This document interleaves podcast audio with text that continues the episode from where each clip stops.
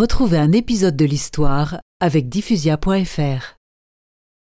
Quand Henri Mouot parvient aux abords de Luang Prabang, la petite capitale du roi du Laos, il est déjà en proie aux fièvres tropicales. Il en meurt le 10 novembre 1861. Son destin écourté va pourtant bouleverser les cartes de la région. En 1858, l'année où Rigaud de Genouilly bombarde Touran, Henri Mouot est parti depuis Bangkok à la découverte du Siam, du Cambodge et du Laos.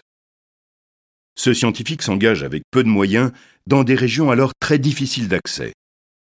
Informé de l'existence d'Angkor, Henri Mouot s'y rend. Il y prendra force notes et croquis. À son décès dans la jungle hostile, ces deux domestiques siamois vont réunir ses carnets et les rapporter à Bangkok. En 1863, ils paraîtront en feuilleton dans la revue Le Tour du Monde, très suivie par les nombreux amateurs d'aventure et d'exotisme. La légende d'Angkor est née.